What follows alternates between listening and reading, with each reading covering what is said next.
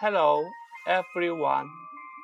Welcome to IBM Shanghai Toastmasters FM radio. This is Karan. Today, I'm going to present you a P5 speech.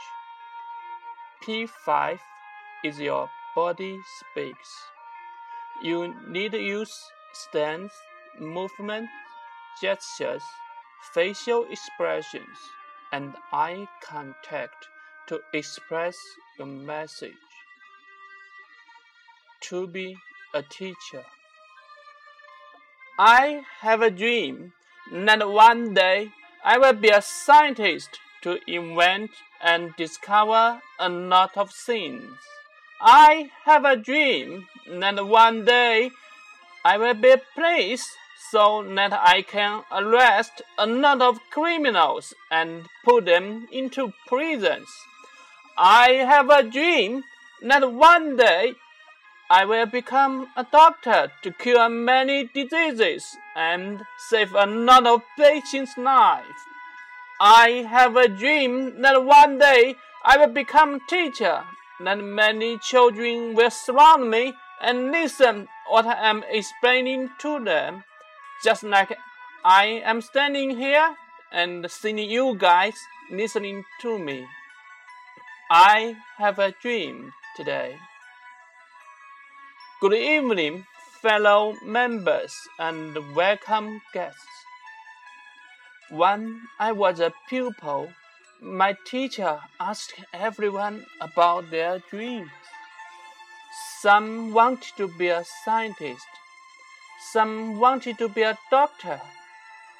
For me, I wanted to be a teacher. When spring comes, Students will give you a lot of gardenia.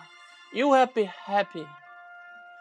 When Children's Day comes, you will take them to see film together or conduct them to act on the stage to show themselves.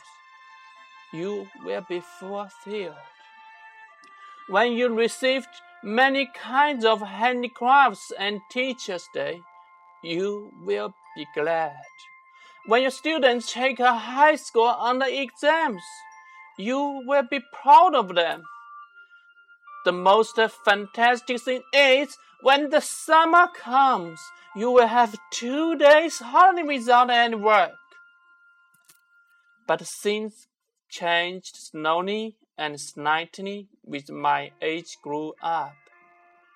I was starting to know the world and got to know we have many kinds of things to do, not only stay in campus.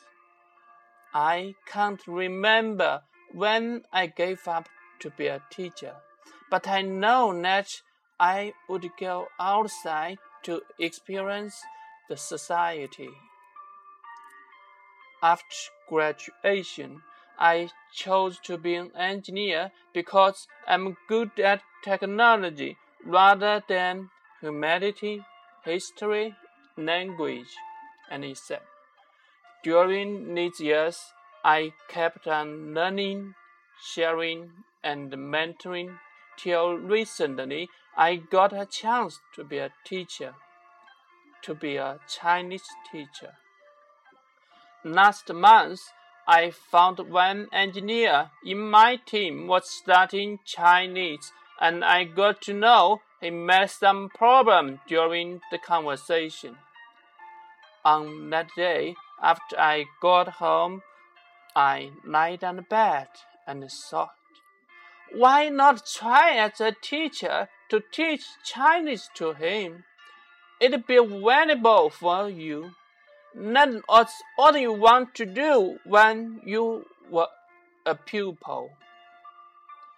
Then I start to prepare the materials, read Chinese books, and take the courses. It feels wonderful and I like it. Life is tough and changeable. Everything may change in the end, and you may not be the one that you ever wanted to be. I may not choose to be a teacher, but I'm still following my dreams. Are you still insisting on your dreams?